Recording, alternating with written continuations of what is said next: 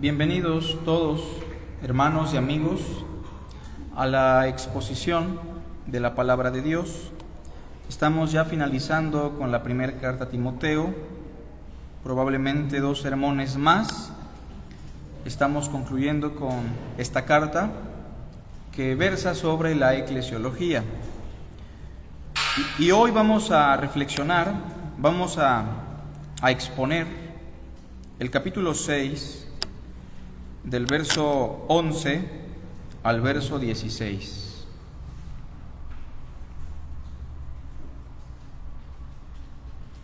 Primer carta a Timoteo 6, del verso 11 al 16. Síganme con su vista, por favor. Mas tú, oh hombre de Dios, huye de estas cosas y sigue la justicia, la piedad, la fe, el amor, la paciencia, la mansedumbre. Pelea la buena batalla de la fe, echa mano de la vida eterna, a la cual asimismo fuiste llamado, habiendo hecho la buena profesión delante de muchos testigos. Te mando delante de Dios que da vida a todas las cosas y de Jesucristo, que dio testimonio de la buena profesión delante de Poncio Pilato, que guardes el mandamiento sin mancha ni reprensión hasta la aparición de nuestro Señor Jesucristo, la cual a su tiempo mostrará el bienaventurado y solo soberano, Rey de reyes y Señor de señores, el único que tiene inmortalidad, que habita en luz inaccesible, a quien ninguno de los hombres ha visto ni puede ver, al cual sea la honra y el imperio sempiterno. Amén. Son las últimas palabras, o de las últimas que podemos encontrar en la primera carta a Timoteo, palabras dirigidas a un varón, a un pastor, al cual Pablo considera un hombre de Dios. Y todos nosotros hoy en este lugar si hemos creído en Jesucristo, sea hombre o mujer, usted es de Dios. Y pensando en la expresión del verso 11, que dice, mas tú, oh hombre de Dios, hoy vamos a hablar de las marcas que deben distinguir al hombre de Dios. Noten, las marcas que deben distinguir al hombre de Dios o a la mujer de Dios. Básicamente son las marcas que deberían, en teoría, distinguirnos a todos nosotros como cristianos, como hijos de Dios. No son marcas que ponen en evidencia nuestro cristianismo propiamente, porque muchos cristianos tal vez no tenemos la calidad espiritual que Dios espera de nosotros, pero es lo que se supone deberíamos de ser. Por eso hoy hablamos de marcas que deben distinguir al hombre de Dios.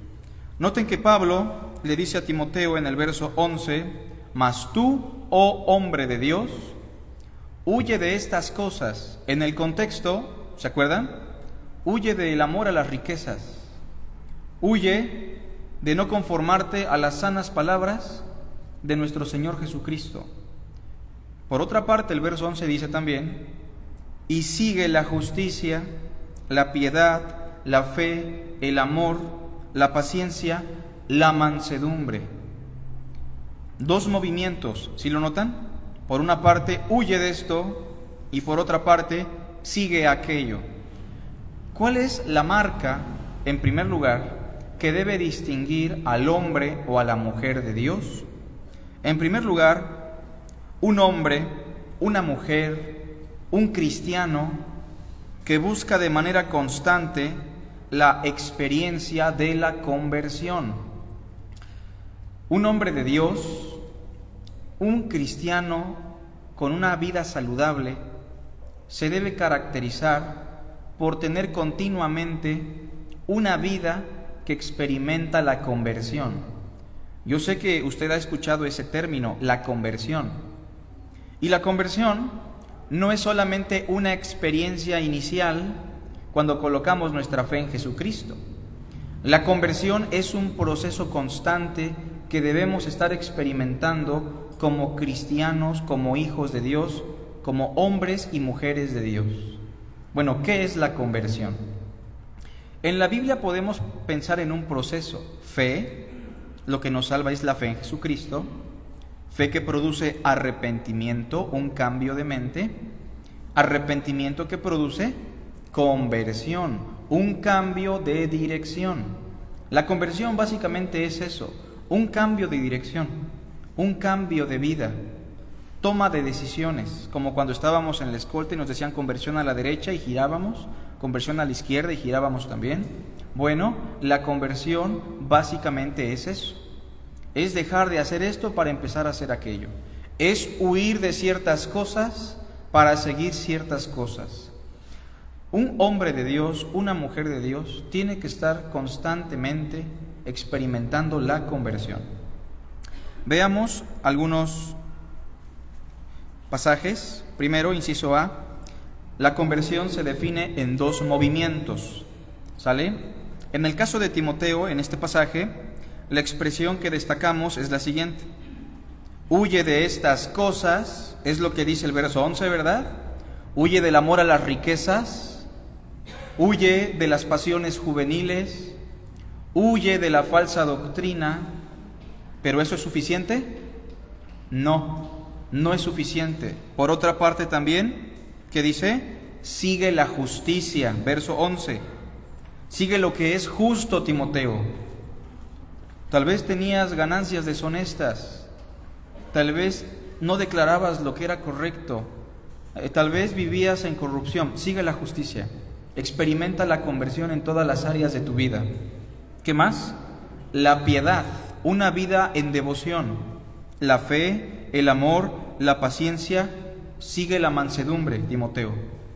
Experimenta constantemente la conversión.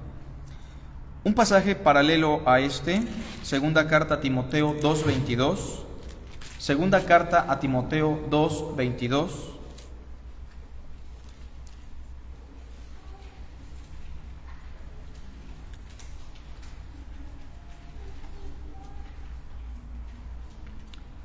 Escuchen, voy a leer en voz alta, huye también de las pasiones juveniles. Timoteo, como cualquier hombre, como cualquier ser humano, tenía pasiones que estaban en contra de la voluntad de Dios, ¿verdad? Como usted y yo tenemos pasiones equivocadas. Santiago dice que Elías era un hombre sujeto a pasiones semejantes a las nuestras. Bueno, ¿cuál es el consejo de Dios? Dios no dice lucha contra eso, métete ahí y trata de vencer, no. La experiencia de la conversión en este contexto, ¿cuál es? Huye de estas cosas. Verso 22, huye también de las pasiones juveniles. ¿Qué más? Y sigue la justicia, la fe, el amor y la paz con los que de corazón limpio invocan al Señor. Eso es conversión dejar de hacer aquello que está mal para empezar a hacer aquello que está bien. Tenemos algunos pasajes que puedan ayudarnos a entender la conversión con otras expresiones. Isaías 1.16 al 17 define la conversión como dejad de hacer lo malo, aprended a hacer el bien. Veamos lo que dice Isaías. Isaías capítulo 1, por favor, versículo 16 al 17. Lavaos y limpiaos, quitad la iniquidad de vuestras obras de delante de mis ojos. En pocas palabras, ¿cuál es el consejo? Dejad de hacer lo malo. Ese es el primer movimiento de la conversión deja de hacer lo malo. Pero ¿basta con eso, hermanos? No, no basta con dejar de hacer lo malo, porque la conversión, hemos dicho, incluye dos movimientos, dos acciones. Es una acción ambigua. Por una parte, deja de hacer lo malo, pero ¿qué dice el versículo 17? Leemos todos juntos. Aprended a hacer el bien. no solamente es que ya no tienes a tus ídolos, es que ahora estás aprendiendo a adorar a quién? Al Dios vivo y verdadero. No solamente es que ya dejé algunas ideologías, sino que ahora estoy llenándome de la palabra de Dios. No solamente es que ya dejé de robar, sino que ahora me dedico a trabajar con mis propias manos. No solo es que ya dejé de mentir, sino que ahora lo que hablo siempre es verdad para edificar a mis hermanos.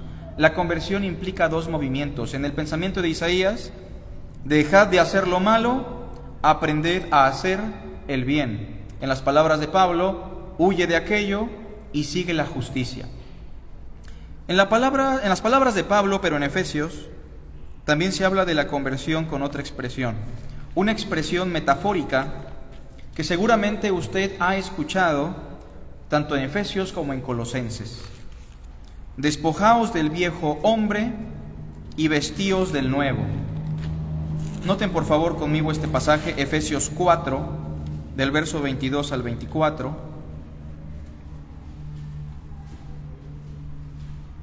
Noten que la conversión no solamente se experimenta en el inicio de nuestro cristianismo, como hemos dicho, es una constante, es una experiencia continua en nuestra vida como creyentes. Todos los días tenemos que arrepentirnos, hermanos.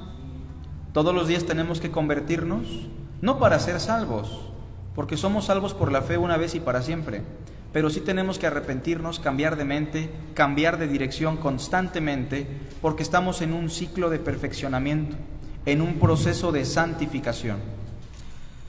A esta constante que se le conoce como la conversión o también muchas veces el arrepentimiento, Pablo lo define como la renovación mental. ¿Lo han escuchado? Renovaos en vuestra mente. No os conforméis a este siglo, sino transformaos por medio de la renovación de vuestro entendimiento. Y así van a comprobar cuál es la buena voluntad de Dios. Efesios 4, verso 22, metafóricamente los dos movimientos se ven en dos acciones que tienen que ver con un ropaje. Es una metáfora, vean. En cuanto a la pasada manera de vivir, pregunta, ¿seguimos viciados con esa pasada vida? ¿Sí? Vean lo que dice, despojaos del viejo hombre. Muchas veces nos aferramos a estar con esa ropa, con ese ropaje del viejo hombre. Pero Pablo dice, despojaos del viejo hombre que está viciado conforme a los deseos engañosos. Verso 23.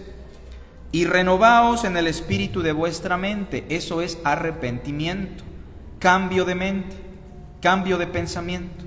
Segundo movimiento, versículo 24. Todos juntos. Y vestíos del nuevo hombre, creado según Dios en la justicia y santidad de la verdad. Bueno, si un hombre de Dios tiene que estar experimentando constantemente la conversión, pongamos un ejemplo. ¿Qué significa despojarse del viejo hombre y vestirse del nuevo? Pablo nos va a dar algunos ejemplos. ¿eh? Versículo 25, primer ejemplo. Por lo cual, desechando la mentira, ¿eso equivale a qué? A despojarse del viejo hombre. El viejo hombre hablaba mentiras. Vestirse del nuevo, ¿en qué consiste? En hablar verdad cada uno con su prójimo, porque somos miembros los unos de los otros. Dios quiere que usted y yo dejemos de mentir, ¿verdad? Pregunta, ¿a veces mentimos? Sí. Pero no basta con que dejemos de mentir. Dios quiere que hablemos la verdad los unos con los otros. Otro ejemplo que pone Pablo, verso 28, por favor. El que hurtaba, no hurte más. ¿Eso equivale a qué? A despojarse del viejo hombre. Bueno, si un hermano hurta o hurtaba, no lo haga ya. Pero no basta con eso. Vestirse del nuevo hombre, dice el verso 28, ¿en qué consiste? Si no trabaje haciendo con sus manos lo que es bueno, para que tenga que compartir con el que padece necesidad. Hay personas que ya no roban, pero no quieren trabajar. Y podrán decir, pues yo no tengo necesidad ya. Ya no tengo familia, ya no tengo hijos, este, ya no tengo gastos, etcétera, los hijos ya crecieron, aún debe de trabajar, dice Pablo, para que tenga que compartir con el que tiene necesidad. Pero vean los dos movimientos, no hurte más, pero trabaje. Versículo 29, otro ejemplo, ninguna palabra corrompida salga de vuestra boca, eso es despojarse del viejo hombre. Y pregunto, hermanos, muchas veces usamos palabras antisonantes, palabras corrompidas, sí. Y despojarse del viejo hombre consiste en eso. Ninguna palabra corrompida salga de vuestra boca. Y vestirse del nuevo, ¿qué sería, hermanos? Sino la que sea buena para la necesaria edificación. Versículo 31, por último ejemplo que nos pone Pablo, quítese de vosotros toda amargura, enojo, ira, gritería y maledicencia y toda malicia. A veces somos hermanos, somos cristianos que vivimos amargados, enojados con todos, llenos de amargura, de orgullo, de soberbia, de ira, de contienda. Y Pablo dice, si eres un hombre de Dios, tienes que despojarte de todo esto. Y vean lo que dice el versículo 32. Vístanse del nuevo hombre. ¿El nuevo hombre cómo es? Es benigno, él para con los demás. Sed benignos los unos con los otros, misericordiosos, ¿qué más? Perdonándonos como unos a otros como Dios también os perdonó a vosotros en Cristo. Hasta aquí vean que la experiencia de la conversión por toda la Biblia es una constante. Un hombre de Dios, una mujer de Dios, por más que sea duro en su corazón, tiene el deber de propiciar la conversión en él. Un ejemplo más que me gusta mucho, primer carta a tesalonicenses, por favor.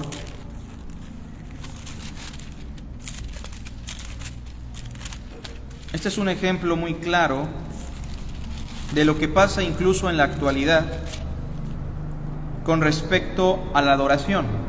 Primer carta a tesalonicenses, capítulo 1.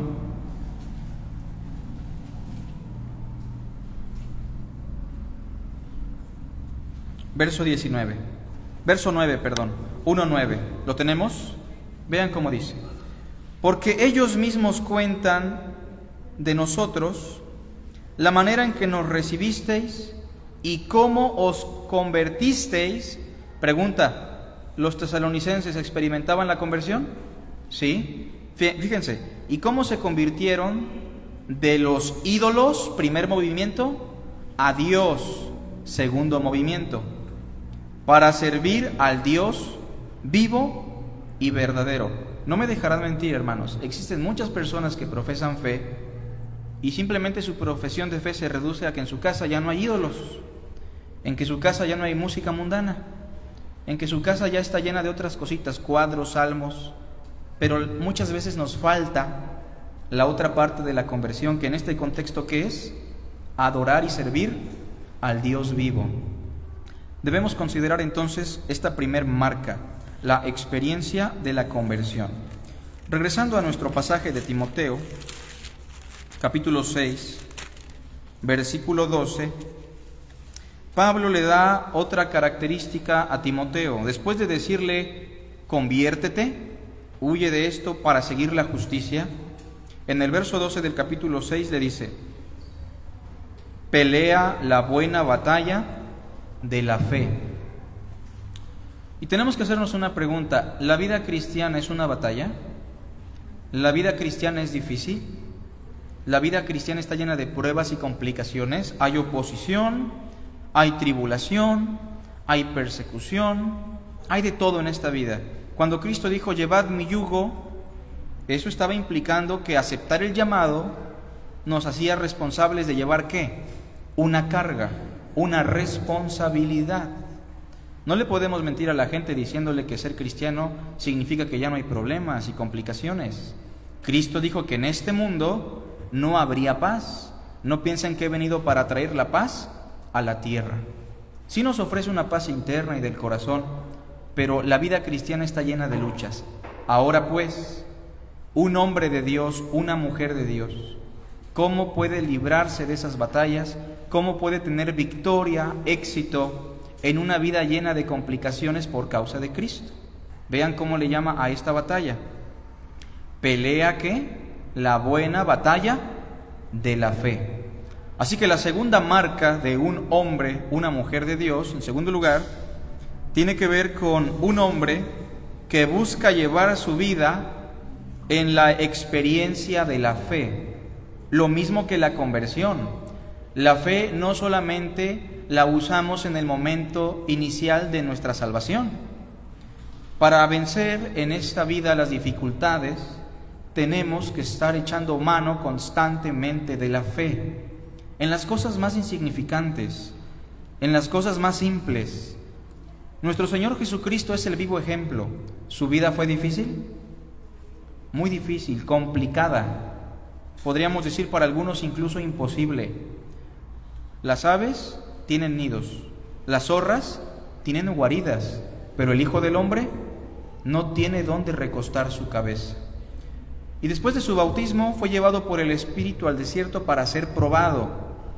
Su vida ya era complicada y tenía que pasar por prueba.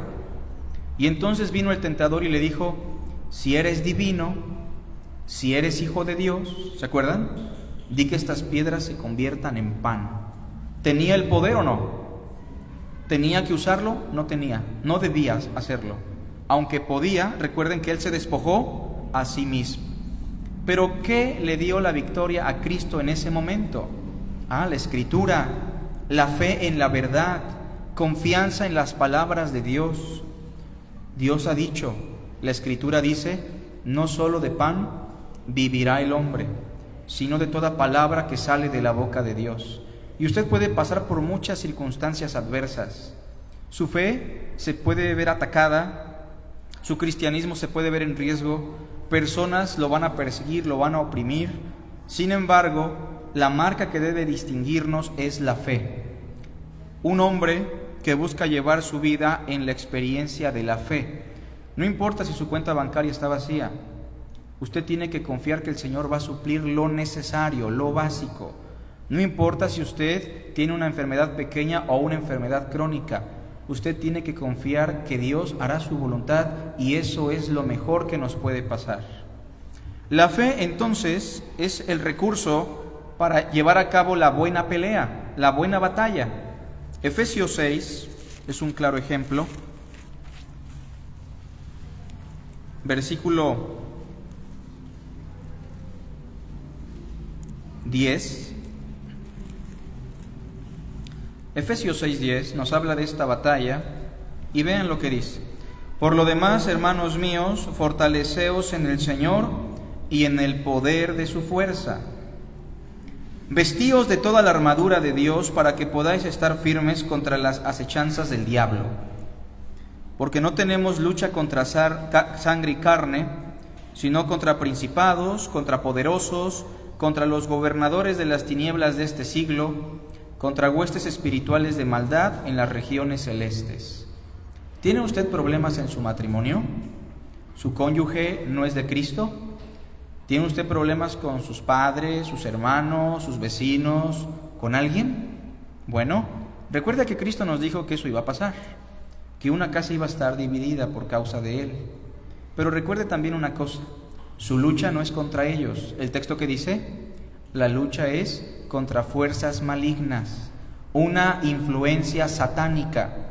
Y no significa que usted tiene que andar sacando demonios, no. El consejo de Pablo no es empieza a expulsar los demonios de la gente. La gente no está poseída. La gente está influenciada por el demonio, por Satanás, pero el mayor problema no es Satanás sino su pecado. Y usted lo que debe de hacer ante esa adversidad, ante esa oposición, según el verso 13, es tomar toda la armadura de Dios para que pueda resistir en el día malo y habiendo acabado todo estar firmes. Pero me llama la atención, hermanos, lo que dice el verso 16 sobre esta armadura. Obviamente esta armadura es una analogía de un estilo de vida piadoso, en amor, de acuerdo al Señor. Pero vean lo que dice el verso 16. Sobre todo, tomad qué? El escudo de la fe. ¿Qué nos da la victoria? La fe.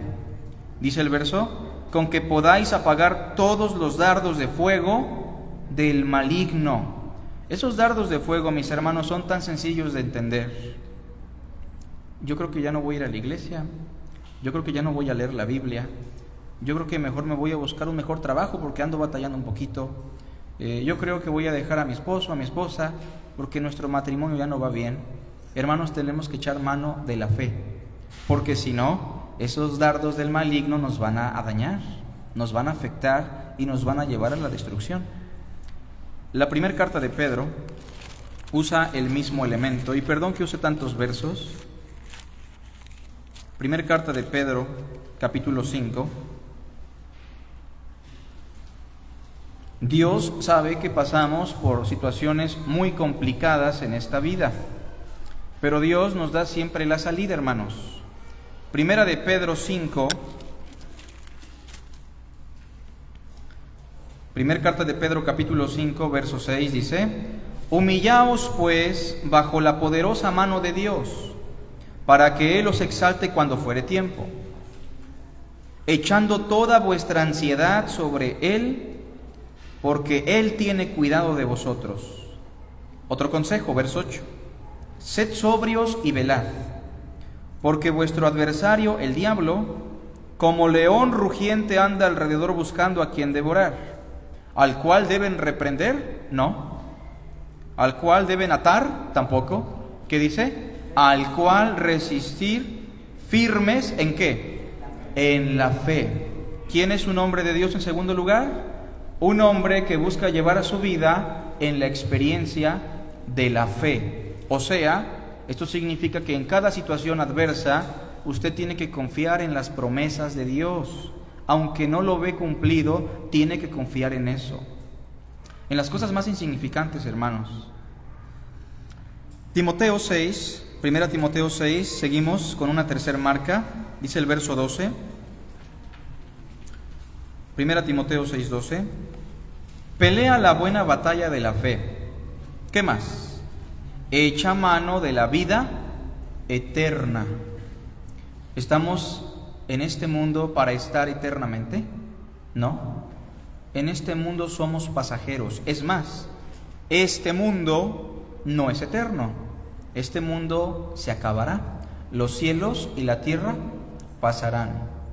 Las modas se acaban, la vida se acaba, nuestro cuerpo va mutando cada vez en una degradación hasta que vamos al polvo, recordando la expresión hebrea que se le dijo a Adán, muriendo morirás, a través de este proceso de muerte llegarás al polvo de la tierra. La vida se acaba en esta dimensión, hermanos. La apariencia de este mundo se pasa, dirá Pablo. Y en ese sentido, una tercera marca que debe caracterizar al hombre o a la mujer de Dios tiene que ver con un hombre, una mujer, un cristiano que desarrolla su vida con miras a la eternidad. Esto tiene que ver con lo que ya Pablo ha dicho, que no pongamos nuestros ojos en las riquezas, que estemos contentos con lo que tenemos y que echemos mano de la vida eterna. Ven lo que dice el verso 12 pelea la buena batalla de la fe y el segundo consejo cuál es? Echa mano de la vida eterna. Vean que en el verso 19, también hablando de los hermanos que tienen más posesiones, y por eso tenemos que regresar al tema de la riqueza y del sustento, vean desde el verso 17, a los ricos de este siglo manda que no sean altivos, ni pongan la esperanza en las riquezas, las cuales son inciertas sino en el Dios vivo que nos da todas las cosas en abundancia para que las disfrutemos. Que hagan bien, que sean ricos en buenas obras, dadivosos, generosos, atesorando para sí buen fundamento para lo porvenir. ¿Qué dice? Que echen mano de qué? De la vida eterna.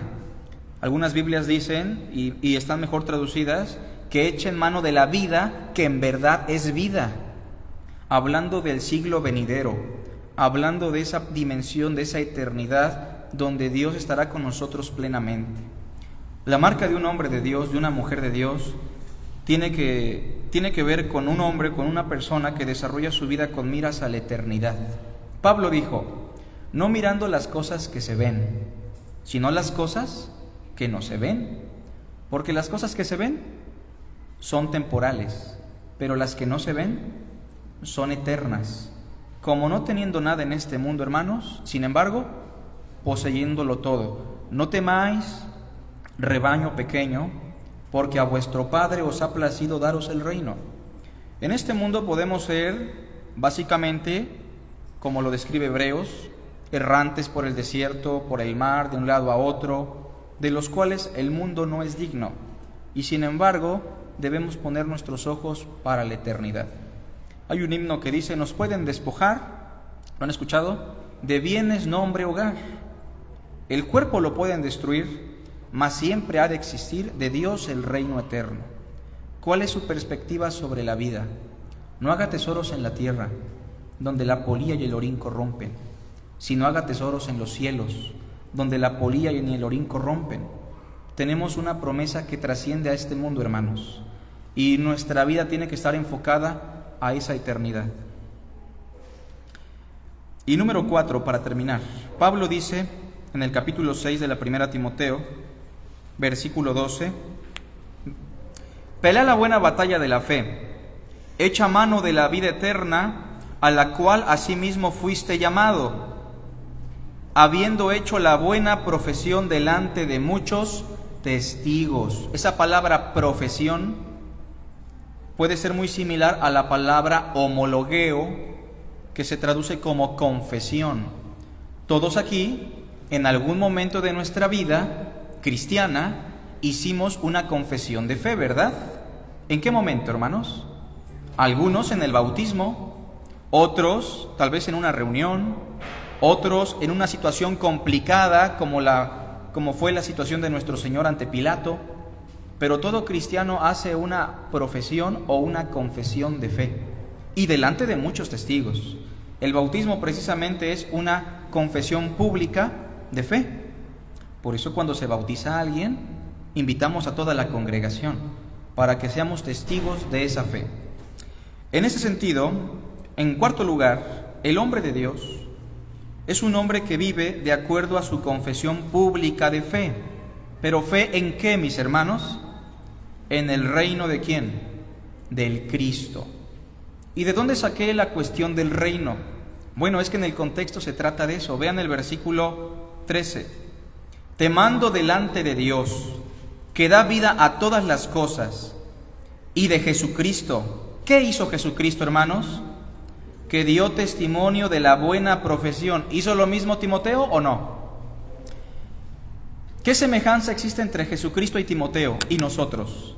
Que todos hicimos la misma confesión de fe. Ahora, Pablo nos lleva a la confesión de fe que Cristo hizo delante de quién? Delante de Poncio Pilato. ¿Le dio vergüenza al Señor? ¿Se intimidó? Bueno, la misma confesión de Cristo es la confesión que nosotros hacemos. Pero ¿cuál fue esa confesión, mis hermanos? Veamos lo que dice Juan 18. Vamos a esa parte de la Biblia cuando Cristo hizo buena profesión de fe ante Poncio Pilato. Juan 18, 33, por favor.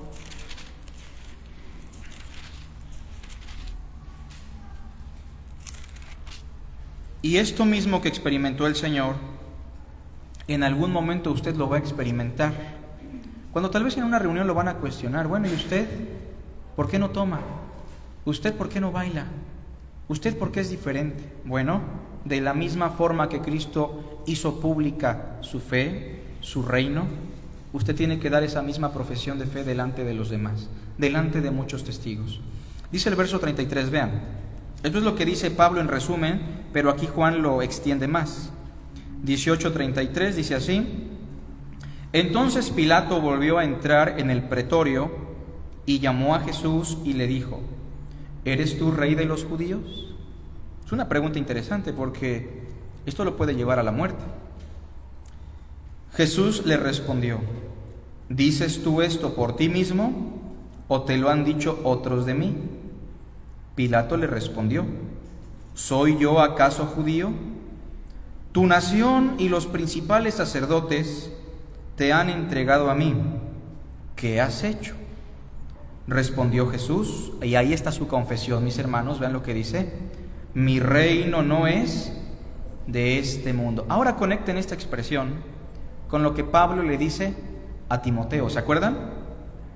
Has hecho una buena profesión, Timoteo, delante de muchos testigos.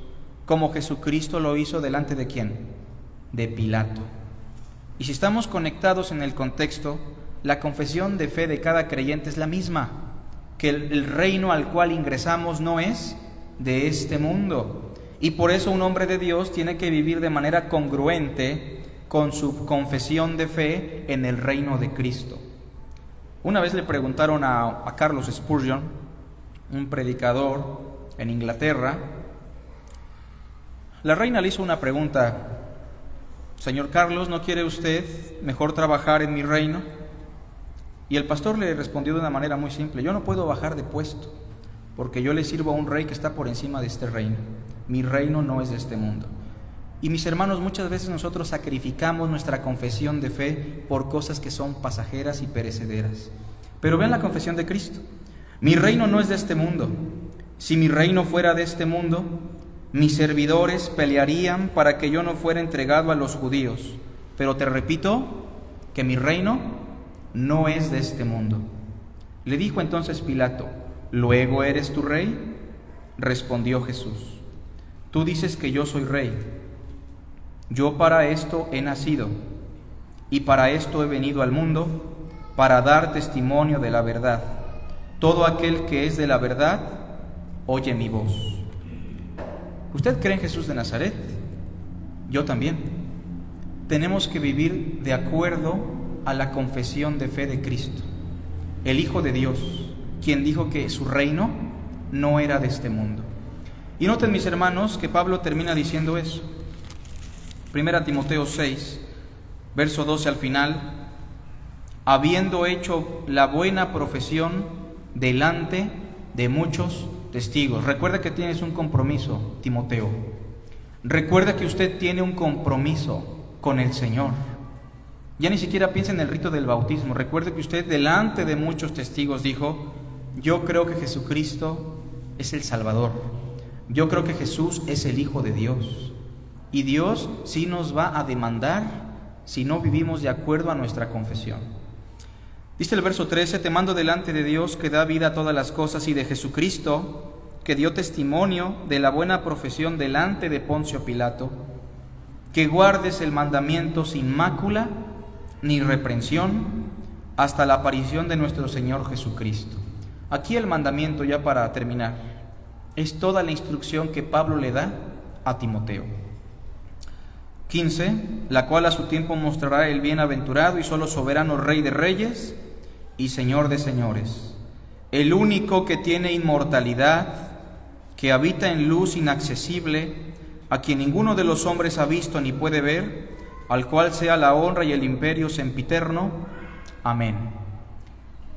Yo sé que tal vez usted y yo hoy no somos lo que debemos de ser. Tal vez usted hoy dice, yo tengo muchas carencias. Yo sí he creído en el Señor, pero creo que me he desviado del rumbo. No cumplo con estas marcas que deben existir en mí. Bueno, hermanos, parte de la conversión tiene que ver con la oportunidad que Dios nos da cada día. El Señor dice, dejen de hacer lo malo, ¿verdad? Aprendan a hacer el bien. Pero también el Señor nos abre los brazos y nos dice, venid luego, dice el Señor, y estemos a cuentas. Si tus pecados fueren como la grana, como la nieve serán emblanquecidos. Dios le hace la invitación para que hoy, como su hijo, como su hija, usted se ponga a cuentas.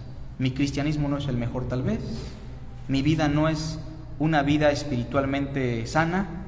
Hoy el Señor le invita a que se ponga a cuentas. Sí, ya es salvo y no va a perder su salvación, pero el Señor sí dice que usted debe restaurarse con Él. Hijitos, esto os escribo para que no pequéis. ¿Se acuerdan? Y si alguno hubiere pecado, abogado tenemos para con el Padre. ¿A quién? A Jesucristo el justo. Cristo dijo que el que viene a Él, Él no le echa fuera. Hagamos una oración, hermanos. Te damos las gracias, Señor, por tu hermosa palabra. Te pido por cada hermano, te pido especialmente por mí, que soy el primero en fallar, Señor, tú trabaja en nuestros corazones, límpianos de toda maldad, renuévanos, ayúdanos a experimentar constantemente la conversión, renueva nuestra mente, Señor. Y si hoy usted, hermano, necesita ponerse a cuentas con Dios, hoy es el momento de hablar con Cristo.